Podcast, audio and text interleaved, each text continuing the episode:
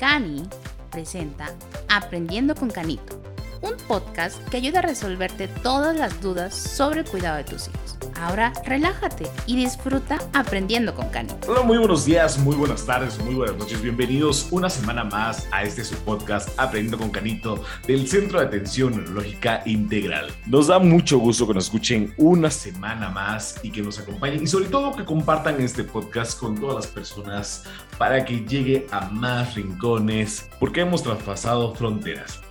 El día de hoy tenemos un tema súper importante y que es la genética y la importancia que tiene la misma y por eso hoy regresa con nosotros el doctor Federico Osorio Antonio. Doctor, bienvenido a Aprendiendo con Canito. Hola, ¿cómo están? Muchas gracias por la invitación nuevamente y bueno, aquí estamos para platicar de este tema tan importante. Doctor, empecemos. ¿Qué es la genética?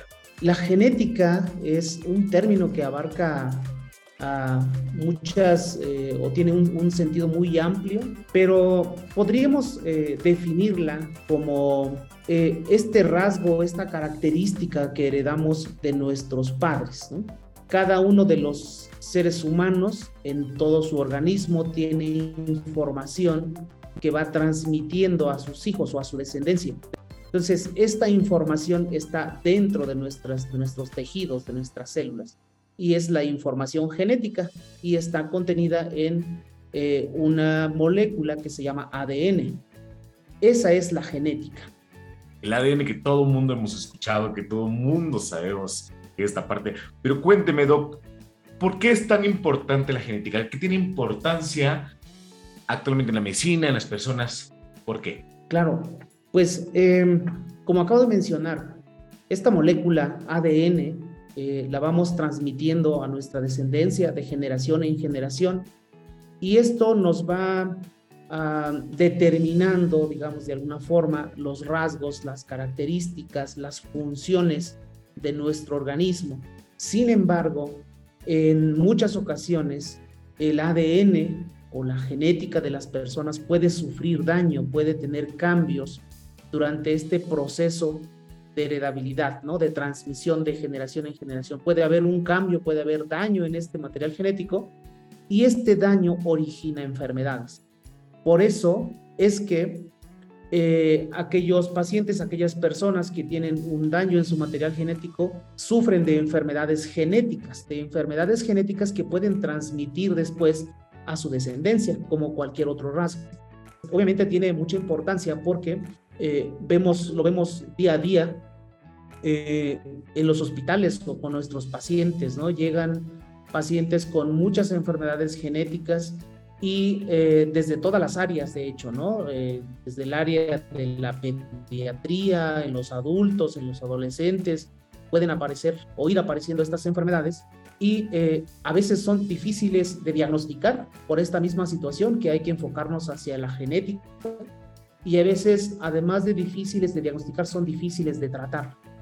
Entonces es muy importante eh, saber cuál es nuestra genética, eh, cuál es la genética de nuestra familia y qué riesgos tenemos de estas enfermedades en nuestras familias. Por eso es muy importante hablar de este tema. Hablando de la herencia genética de la familia, ¿cómo fluyendo? ¿Cómo, ¿Qué heredamos? ¿Cómo heredamos lo que somos a nuestros hijos? ¿Cómo heredamos estos genes de los padres a los hijos? Claro. Eh, como mencionaba al principio, nuestro organismo está formado de, células, ¿no? unas pequeñas estructuras que forman nuestro organismo. Eh, y una de nuestras células fundamentales son nuestros gametos, es decir, los espermatozoides en el caso de los hombres y los óvulos en el caso de las mujeres. Estas células tienen la información genética. Por lo tanto, un individuo eh, puede heredar su, información genética a través de estas dos células, a través del espermatozoide y a través del óvulo cuando ocurre la fecundación. Cuando ah, hay fecundación y se forma un, nuevo ser, eh, ese nuevo ser lleva la información genética tanto del padre como de la madre. En ese momento es cuando se adquiere esta información.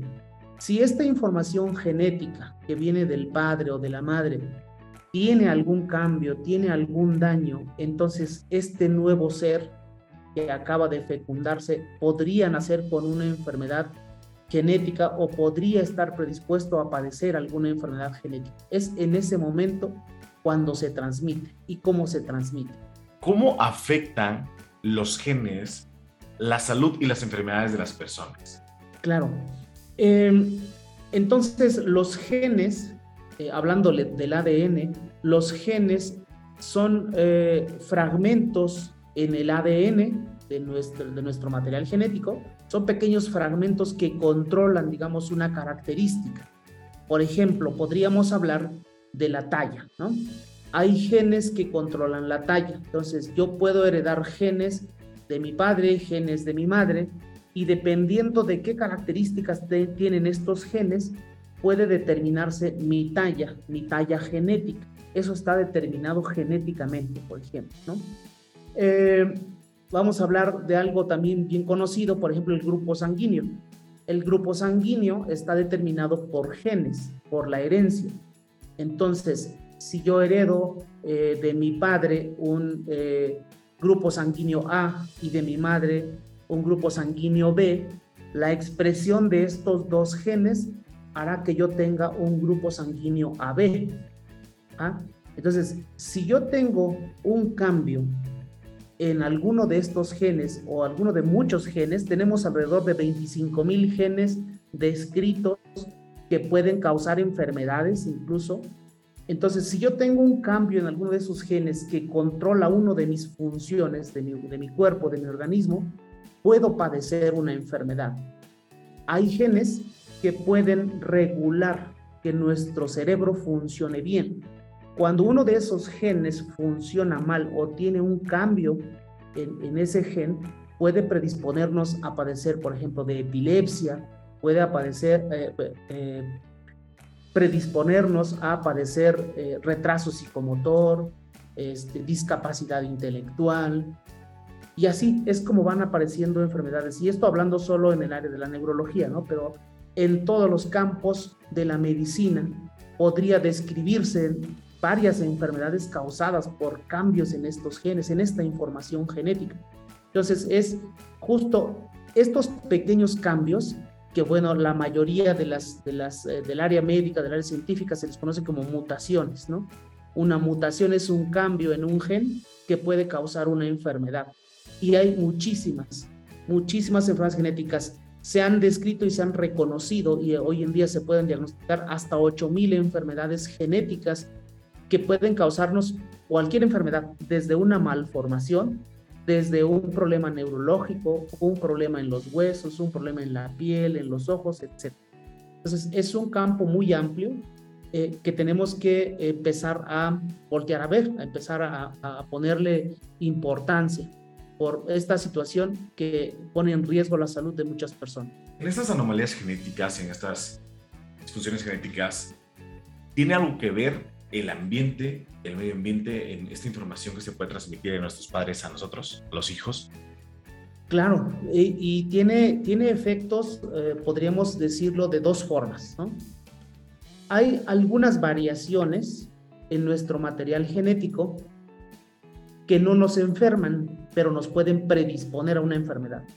Entonces, vamos a, hablar específicamente de, una enfermedad que se llama diabetes. La diabetes mellitus tipo 2 es una enfermedad donde la persona tiene un cambio en su material genético que la predispone a esa diabetes, pero no aparece hasta que los factores ambientales se ponen en contacto con esos cambios genéticos. Entonces, vamos a decir, una persona que está predispuesta de diabetes, de padecer diabetes genéticamente, nace bien, nace, es una persona sana, se desarrolla como persona sana, pasa la adolescencia como persona sana, pero durante el transcurso de su vida se pone en contacto con factores ambientales como no hacer ejercicio, comer mal, eh, ingerir muchas grasas, ingerir muchos carbohidratos, en algunos casos el consumo de algunas sustancias como el alcohol, como el tabaco, y todos estos factores ambientales, cuando se ponen en contacto con esta predisposición genética, hace que aparezca la enfermedad, la diabetes. Por eso, la mayoría de las personas con diabetes les aparece en la edad adulta. Pero la, eh, pudimos haber evitado esta enfermedad si hubiéramos cuidado todos estos factores de estilos de vida. Ese es por un lado. Por otro lado, hay situaciones o hay sustancias o hay compuestos en el medio ambiente que nos pueden dañar y que pueden dañar nuestro material genético. A este proceso se le llama como genotoxicidad, es decir, que hay toxinas en el ambiente que dañan nuestra genética.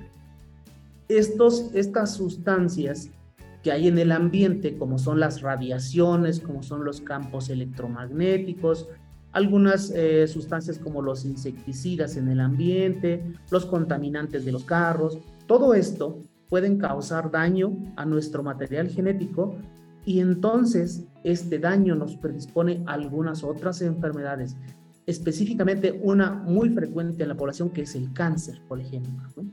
El cáncer eh, que aparece en la vida adulta, en la vida eh, después de los 50, 60 años, es un cáncer multifactorial, se le llama. ¿Por qué? Porque el individuo nace bien con su material genético íntegro, pero durante toda su vida puede ponerse en contacto con estas sustancias que le van dañando su material genético hasta que eh, sus células pueden transformarse en células tumorales, células cancerígenas.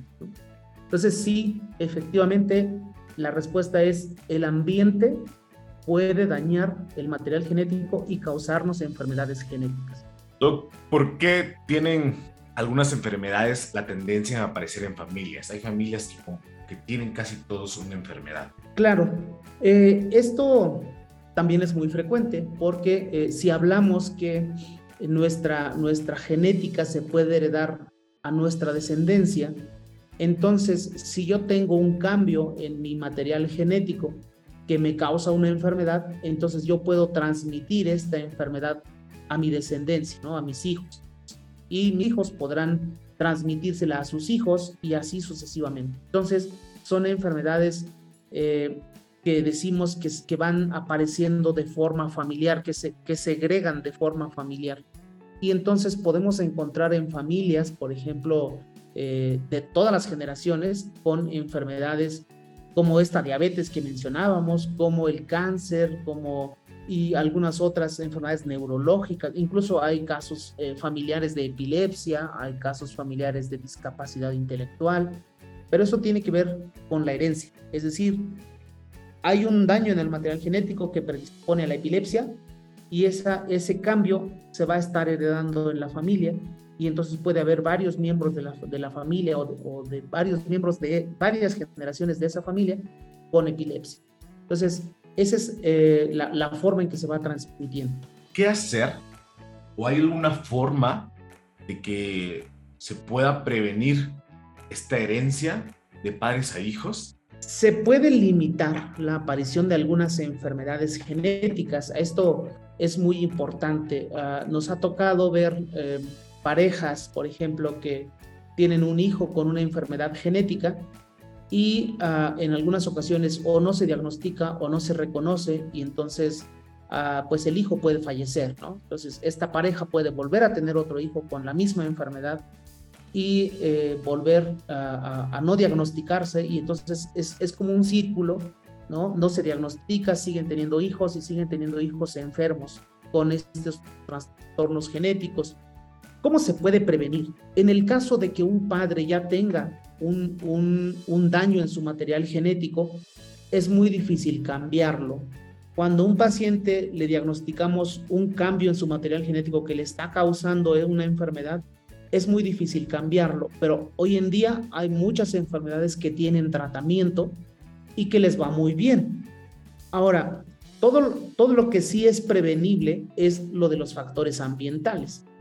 Es decir, sí hay que cuidarse, hay que cuidar nuestro material genético, nuestro genoma.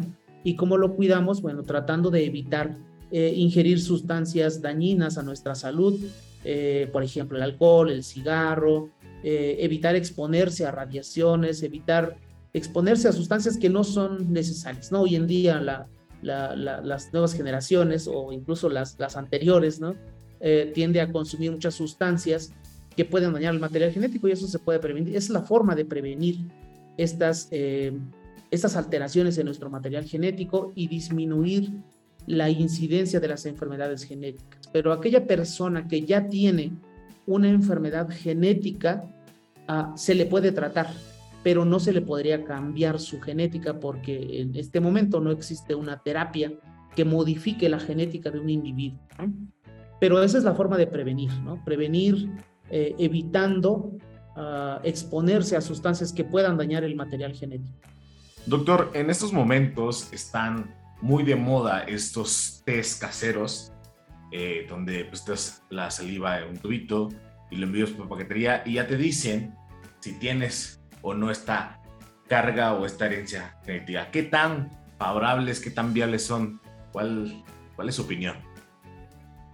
Bueno, la, los estudios genéticos, afortunadamente en los últimos años, Ah, ya están más disponibles, no solo en el extranjero, sino aquí en México, es más, eh, aquí en Tlaxcala, están disponibles los estudios genéticos y eh, muchas personas pueden tener acceso a este tipo de estudios. Ah, está bien, mi, única recomendación sería que hay que tener un poco de cuidado. Hay una situación que se ha visto, eh, que se ha presentado con algunos individuos, al tener a un familiar con una enfermedad ah, degenerativa, por ejemplo, eh, se ha visto que personas que intentan buscar por sí solos el diagnóstico sin, sin prepararse, digamos, por el resultado, cuando el resultado aparece y sale que es positivo para esta enfermedad, hay personas eh, que caen en depresión, que caen como en, en, pánico e incluso ah, pueden tomar algunas decisiones no, no, no tan adecuadas. Entonces, sí se recomienda antes de tomar la decisión de hacerse una prueba platicar con su médico para que le explique cuáles son las posibilidades, cuáles son los riesgos, cuáles son los posibles resultados, preparar al, paciente, al individuo a, recibir o un resultado normal o un resultado anormal. Cierto es que el costo ha disminuido mucho, ¿no? Hace, eh, no sé, cinco años, o sea, en corto, hace cinco años una prueba genética para un paciente con epilepsia, por ejemplo, costaba alrededor de 50 mil pesos. Hoy en día ese costo ha bajado 10 veces. Entonces está más disponible para, para muchas personas, para muchos pacientes, ¿no? Entonces es, es bueno, yo considero como genetista, considero que es, es muy bueno porque tenemos la posibilidad de diagnosticar más a nuestros pacientes y poder explicarles realmente cuál es la causa de su enfermedad, pero sí hay que tener cuidado eh, con estas decisiones de tomar, de hacerse pruebas genéticas sin eh, saber qué hacer con los resultados al final. ¿Cuándo acudir con un genetista? Acudo con usted, le digo, oiga, doctor, quiero saber si esta, esta, tengo esta tendencia, esta carga, ¿cómo, ¿qué le puedo dar a mis hijos? Sí, eh, yo creo que ah, las enfermedades genéticas pueden presentarse de muchas formas, de diferentes formas. Eh, entonces, si un individuo tiene dudas o tiene eh, o, le surge esta pregunta si está en riesgo de padecer una enfermedad, si está en riesgo de tener una enfermedad genética o si tiene un familiar con una enfermedad genética, es, eh, sería muy bueno acudir a un asesoramiento genético, así es como se le llama. En esta consulta lo que hacemos es evaluar su historia familiar, qué antecedentes tiene, si hay alguna posibilidad de que él pueda tener alguna enfermedad genética, él o ella pueda tener una enfermedad genética y considerar la posibilidad de hacer algún estudio. Eh, particularmente me ha tocado atender eh, parejas o, individuos que acuden por esta información. Esto es algo muy importante. Yo creo que el asesoramiento genético en personas sanas o aparentemente sanas sí es importante porque uh, disipa muchas dudas y eh, podemos eh, a lo mejor disminuir la ansiedad en, en una persona, en una pareja, ¿no? De estar pensando que tiene una enfermedad genética cuando tal vez no lo tenga, ¿no? O incluso adelantarnos y poder establecer un diagnóstico y poder eh, manejarles la información que ellos realmente necesitan para la toma de decisiones, por ejemplo, para atender a sus hijos para embarazarse o, no, dependiendo de, la decisión que se tome. Pero sí, es, es muy importante. Ah, aquí en el Centro de Atención Neurológica Integral tenemos esta eh, posibilidad, ¿no? Si, si, tienen esta duda, eh, pueden acercarse y podemos dar este asesoramiento genético y poder explicarles o disiparles las dudas que tengan. Perfecto, doctor. Muchísimas gracias. Gracias por aclarar todas tus dudas alrededor de la genética. Y eso es importante, que se puedan acercar a un profesional de la salud, de los que nos están escuchando en otros, en otros lados. Y aquí en, en el Estado de Pueblo de Tlaxcala, acercarse a CANI y poder tener esta asesoría. ¿Cuáles serían sus conclusiones finales, doctor? Considero que eh, hablar de la genética es, es muy importante, que la, las personas, que la población general eh, entienda ¿no? cuáles son eh, las formas en que se pueden heredar las enfermedades, cuáles son las formas en que se pueden abordar, diagnosticar y que todos tenemos riesgo de tener algún hijo, alguna hija con alguna enfermedad genética, algún trastorno genético, ¿no? Y eh, como lo he mencionado, si tienen dudas, con todo gusto podemos responder a sus preguntas. Eh, he de comentar también que eh, ahora con algunos contactos que se tienen, ah, hay algunas pruebas genéticas aquí en el Centro de Atención Neurológica Integral que son gratuitas. Entonces se podrían, si es el caso, obviamente tomar una muestra, enviar una muestra sin, sin ningún costo eh, solo es para algunas pruebas, para algunas áreas, no es para todas las, las áreas eh, médicas, pero eh, tenemos esa posibilidad, ¿no? Entonces, em, creo que es muy importante considerar estas enfermedades genéticas para que podamos tomar las decisiones adecuadas, tanto para tener, tomar la decisión de tener hijos sanos, ¿no? y tanto para eh, poder diagnosticar aquellas enfermedades que ya están ahí y que no se están diagnosticando y que no se están eh, siguiendo como debería por el desconocimiento. Parece excelente, doctor. Gracias. Está la invitación de que si están en el estado de Puebla o Tlaxcala puedan acudir a CANI para realizar esta prueba que es gratuita. Muchísimas gracias, Doc, por estar con nosotros aquí en Aprendiendo con Cariño. Muchas gracias. Muchísimas gracias a ustedes por acompañarnos una semana más. No olviden compartir este podcast con todos sus conocidos y nos vemos la próxima semana. Muy buenos días, muy buenas tardes o muy buenas noches. Adiós. Gracias por aprender con Canito. Te invitamos a escucharnos la próxima semana. No olvides seguirnos en todas nuestras redes sociales. Nos encuentras en Facebook como Centro de Atención Neuropediátrica Integral y en Instagram como Cani Neuropediatra. Y escríbenos al WhatsApp al 22 11 85 64 85.